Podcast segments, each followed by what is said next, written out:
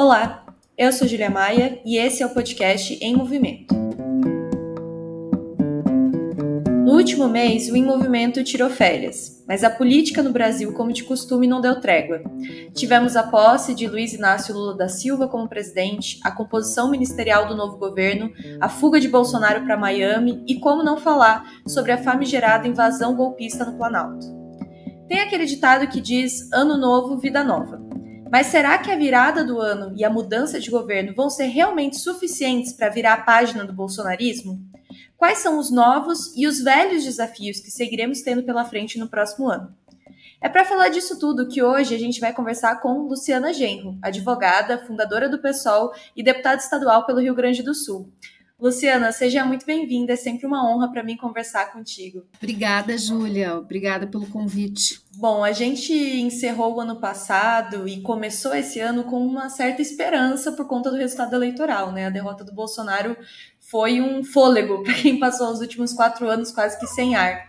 Mas no dia 8 de janeiro ficou claro que os derrotados não vão simplesmente aceitar ir para casa. O que, que a gente pode tirar desse episódio do Capitólio às Brasileiras que a gente teve? Pois é, é um, é um desafio enorme né, fazer política nessa conjuntura que o Brasil está vivendo, porque é uma conjuntura muito complexa. A gente teve uma vitória democrática gigantesca, que foi a vitória do Lula, uma vitória que foi fruto de uma coalizão de forças políticas uh, policlassistas, né, que representam inclusive projetos políticos distintos, mas que foi necessária, que foi fundamental para poder derrotar o Bolsonaro nas eleições.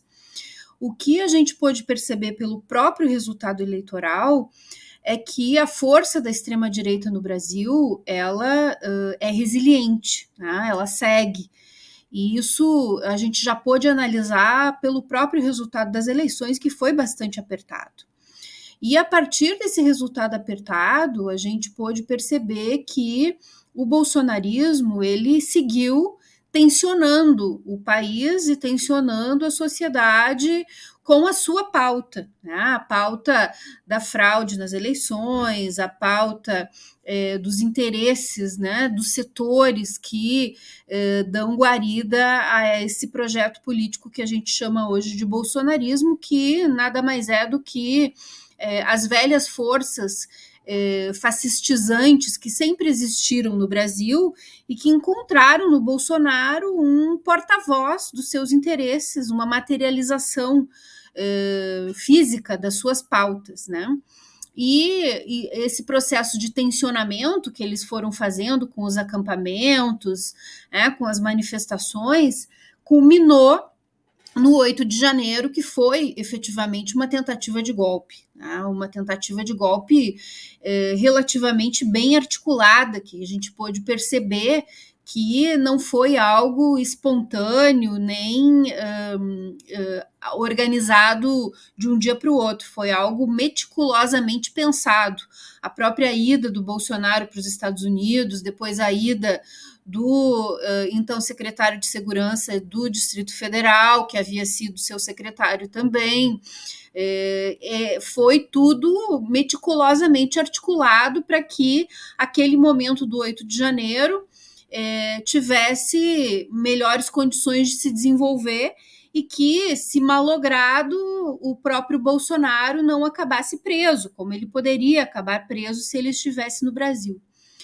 É, e a partir daí a gente tem um conjunto de avaliações para fazer, né, do que levou a esse processo e de como que é, o bolsonarismo e a extrema direita ganharam tanta força no Brasil é, depois de todo esse processo que nós vivemos de eh, governos né, lulopetistas e depois de junho de 2013, são um conjunto né, de fatores aí que envolvem a conjuntura brasileira e que eh, nos trouxeram até aqui.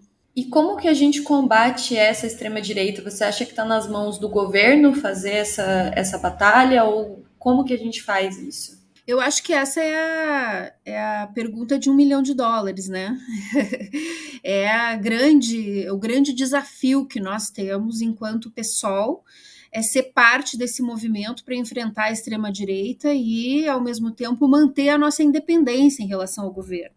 Nesse aspecto, foi muito importante a decisão do Diretório Nacional do Partido, né, no final do ano, que deliberou que o PSOL não ocuparia cargos no governo, eh, a não ser pela presença da Sônia Guajajara, que representa os povos indígenas, e que quem entrasse no governo estaria entrando em nome próprio, né, e não em nome do partido. Isso é muito importante nessa conjuntura, porque uh, dá ao PSOL uh, melhores condições para se postular nessa conjuntura de forma independente, inclusive tensionando pelas pautas que foram parte da campanha eleitoral do Lula e que vão sofrer muita resistência por parte dos segmentos que integram o próprio governo.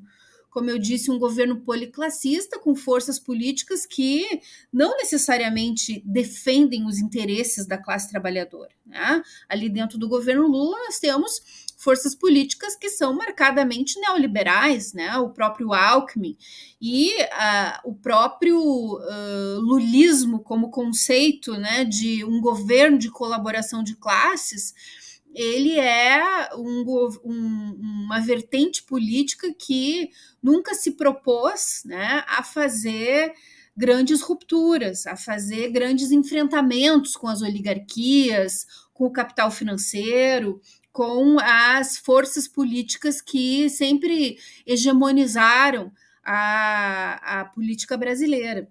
Então, a gente vai precisar, em primeiro lugar, é, lutar pelas pautas que foram parte da plataforma do Lula.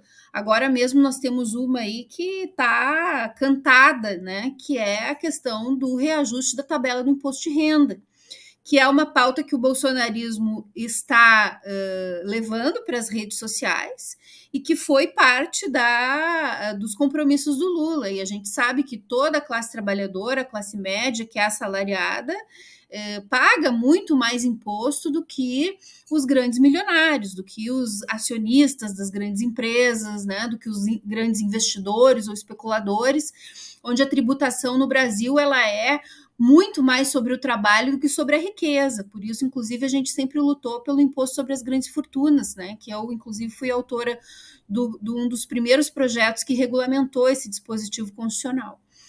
É, bom, mas além de lutar pelas pautas, né, que o próprio Lula defendeu, eu acho que o bolsonarismo ele contém algo, né, que uh, a gente precisa refletir para poder dialogar que é uma rejeição ao status quo político, tá? uma rejeição ao uh, establishment político.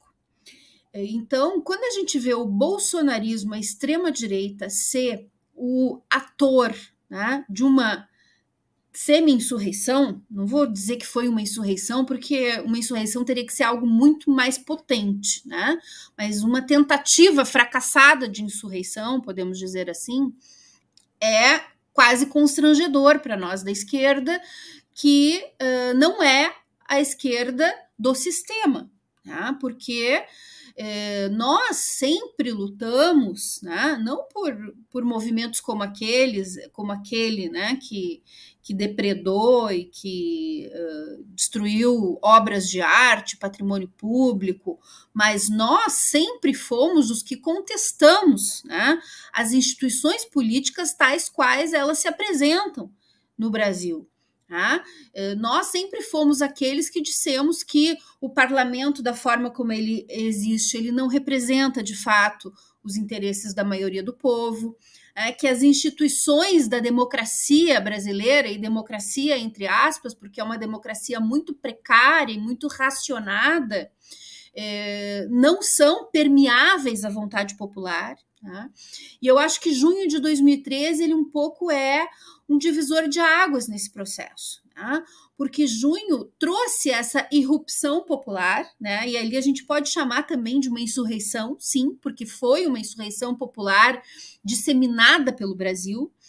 Eh, com pautas difusas, que começou com a, com a questão do ônibus e que depois, enfim, junho não foi um só, né? Foi um acontecimento que se desdobrou em vários e que teve diferentes atores em diferentes momentos e diferentes pautas em diferentes momentos. Mas junho eh, revelou esse mal-estar, né, de amplas parcelas da população com o establishment político. Tá? E quem capitalizou esse mal-estar foi a extrema-direita. Isso não foi culpa de junho, como alguns analistas petistas dizem, né, que junho levou a Lava Jato, levou ao impeachment, levou a, ao bolsonarismo. Eu discordo frontalmente dessa avaliação, é, mas a dificuldade que o sistema político teve, o próprio governo naquele momento, que era Dilma, de dar respostas efetivas às demandas de junho, com certeza fortaleceu a extrema-direita, né? que se cacifou como a que tem a uh, condição de oferecer uma possibilidade de uma outra, de um outro modelo político. Né? Sendo que a gente sabe que o outro modelo político que eles têm a oferecer é o mais velho que existe, que é o modelo da ditadura, o modelo da tortura, o modelo da, das, da, do corte das liberdades democráticas, mas eles é que se cacifaram nesse processo. Então, nós da esquerda uh, independente precisamos né, uh, saber que é necessário uh, não ser uma esquerda da ordem, Tá? Se nós formos exclusivamente uma esquerda da ordem, o que não significa também não atuar dentro da ordem, né? nós atuamos dentro do parlamento, nós atuamos nas mais diversas esferas da institucionalidade, mas se a gente for apenas isso, tá? É, mais força vai ganhar a extrema-direita nos próximos anos. E é interessante você ter falado sobre junho bastante, porque esse ano completam 10 anos né, de junho de 2013, então é um ano bastante simbólico que começou com aquela invasão no Planalto, e eu me recordo de junho, de quando eu vi assim na TV, porque eu não estava em Brasília, mas quando eu vi na TV aquela cena dos manifestantes subindo é, o Planalto e a sombra das pessoas naquela cúpula ali do Planalto, eu lembro da emoção que eu senti, assim, uma coisa aquele sentimento da época, né, de um gigante acordou, que virou depois meio que uma piada, mas aquele, aquele sentimento muito forte. E dessa vez a gente viu uma cena também de, de invasão, de uma certa forma, de ocupação daquele espaço, mas por uma perspectiva completamente diferente, né? E, e eu tenho visto bastante essa comparação de junho com o que aconteceu agora no Planalto. Qual que é para você a principal diferença de junho e da ação dos invasores do Planalto agora em janeiro de 2023? Uma diferença brutal, como da água para o vinho, né? Porque junho foi uma rebelião de fato que começou de forma uh, espontânea, de baixo para cima, né, com uma revolta por uma pauta muito específica, que era a pauta do aumento das passagens, e que ganhou potência pela brutal repressão da polícia né, sobre aquela manifestação de São Paulo, e que então se espalhou e começou a ganhar outros contornos. E eu acho que uma diferença muito marcante para quem viveu junho e para quem assistiu pela televisão o, o, a tentativa de golpe é a inércia das forças policiais, né? Porque nós apanhamos em junho. Né? Nós tomamos gás lacrimogêneo em junho. Eu, aqui em Porto Alegre, na, na manifestação que eu fui a São Paulo, não tomei gás, mas na de Porto Alegre eu tomei curiosamente era o governador Tarso Genro, né, meu pai do PT, que estava no comando das forças policiais naquele momento, né? E nós tomamos gás na cara todos os que estávamos participando daquela manifestação em junho. Então, é, aí nos, nos, remete também né, essa comparação é, da, do comportamento das forças policiais com uma bandeira democrática essencial para o próximo período, né? que é a luta pela desmilitarização das polícias. Né? essa é uma bandeira difícil de, de transitar, porque ela é, é distorcida né, pela extrema-direita como uma bandeira que significaria acabar com a polícia. Né? E, infelizmente, a gente não pode acabar com a polícia dentro do capitalismo. Né? Se nós acabarmos com a polícia dentro do capitalismo, nós teremos aí, então, a, a burguesia se armando por si própria para enfrentar né, aqueles que se insurgirem contra a ordem. Né? Então, a gente, não, a gente não pode defender o fim da polícia dentro do capitalismo. Ah, mas a gente pode e deve defender né, uma reforma profunda na polícia e uh, isso significa a desmilitarização, que é a polícia não ser mais um apêndice do exército, porque hoje as forças policiais estaduais elas estão né, dentro dessa mesma lógica, que é a lógica do exército, que é a lógica da guerra. E o exército tem uma lógica para a guerra, porque a função dele, né, as forças armadas em geral, é defender o país de agressões externas, né? Aliás, isso é algo que está tendo que ser reafirmado agora, né? Que eles não são um poder moderador. E a polícia uh, interna, ela tem que ter a função de proteger a cidadania e não de fazer guerra contra ninguém. Tá? É, aí a gente entra, então, nesse debate sobre a, a, a, desmilitarização e a democratização das polícias. Né? Eu tenho muita relação com, com os policiais militares aqui do Rio Grande do Sul e os soldados e sargentos que estão na base da pirâmide da polícia.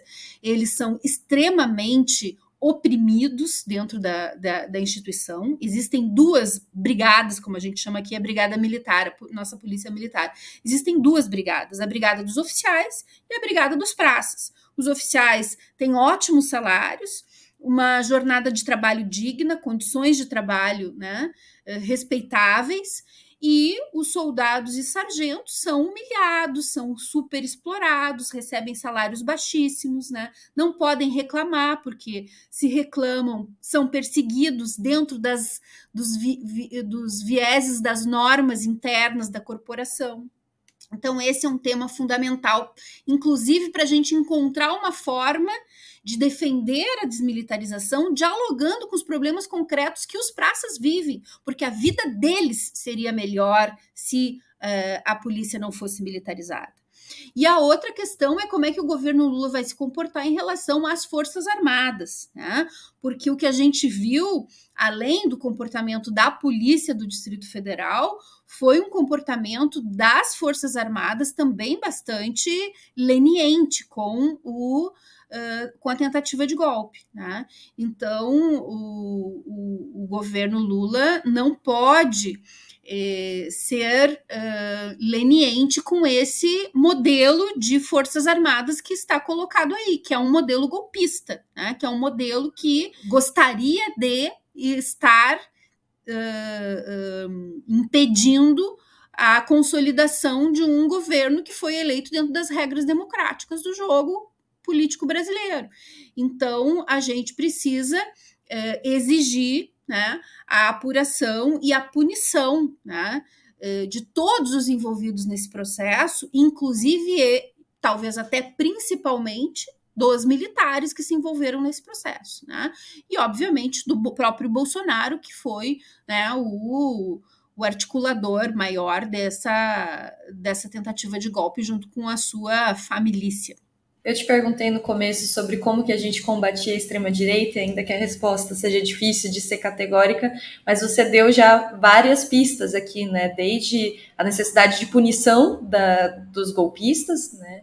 Até também o debate sobre a necessidade de uma esquerda radical. E eu sinto, para a gente já encerrando aqui, mas eu acho que um, uma certa angústia que muita gente viveu nesses últimos anos, não só durante o governo Bolsonaro, também durante o governo Temer, durante o período do golpe palaciano que a gente teve, que é de um, uma sensação de estarmos sempre na defensiva. É sempre na defensiva contra a extrema-direita, que seja, ou numa defensiva contra a retirada de direitos. E eu acho que existe uma certa ansiedade das pessoas de virar essa chave, de sair da defensiva e ir para uma ofensiva contra a extrema-direita, uma ofensiva por mais direitos. E eu queria te perguntar qual que vai ser o papel do pessoal, onde você vê que o pessoal vai estar, já que não vai estar dentro do governo, qual que é o lugar que o pessoal vai estar para ajudar a virar esse jogo? Eu acho que o lugar que o pessoal precisa estar é fundamentalmente no trabalho de base, Tá?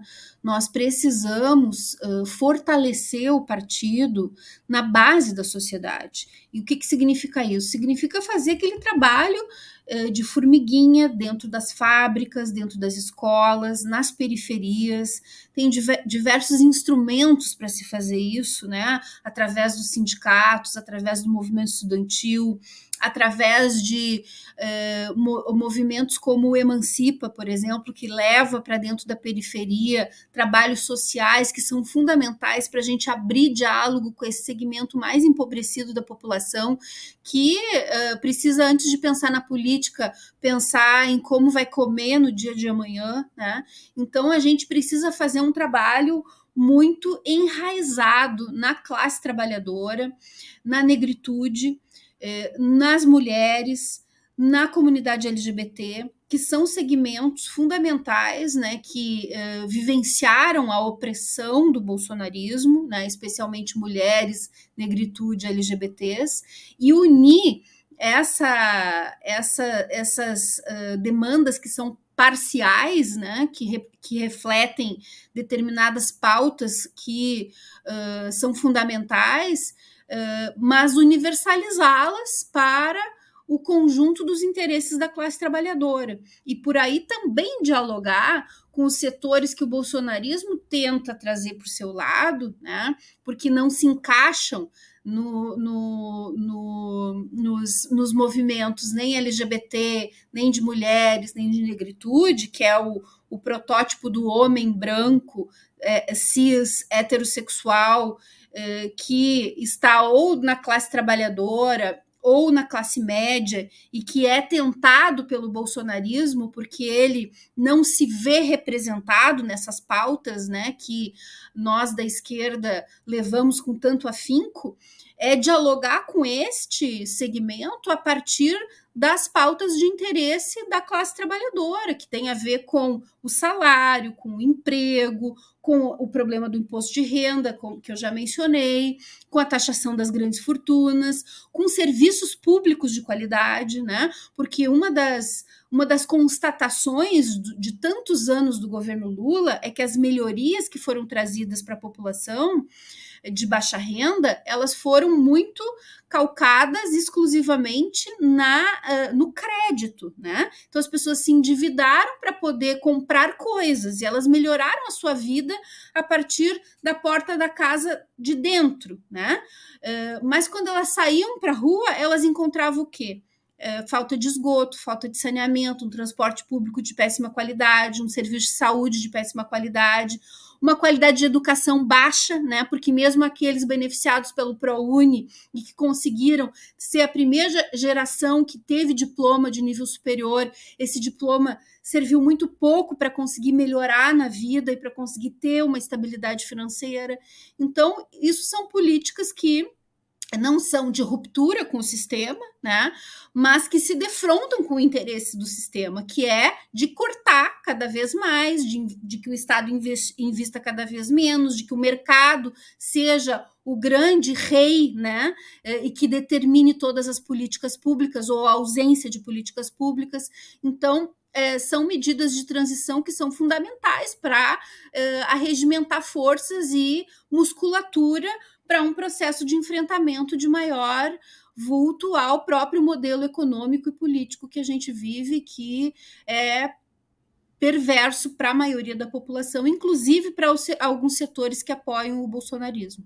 Ou seja, 2023 também vai ser um ano de muita luta, né? Não baixa a guarda que ainda não acabou.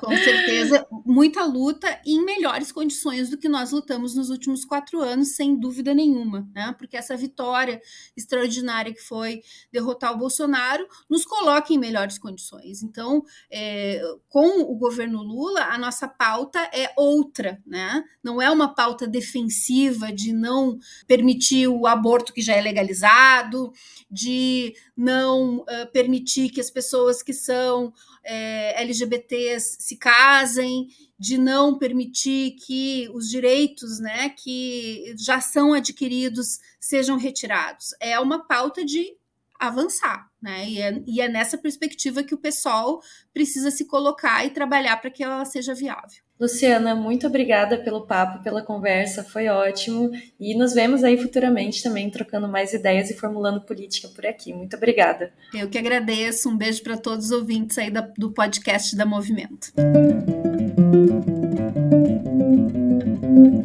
O podcast Movimento é uma iniciativa da revista Movimento e do Movimento Esquerda Socialista. Nos acompanhe também pelo site movimentorevista.com.br. A trilha sonora é de Alex Maia e a edição de áudio da Zap Multimídia.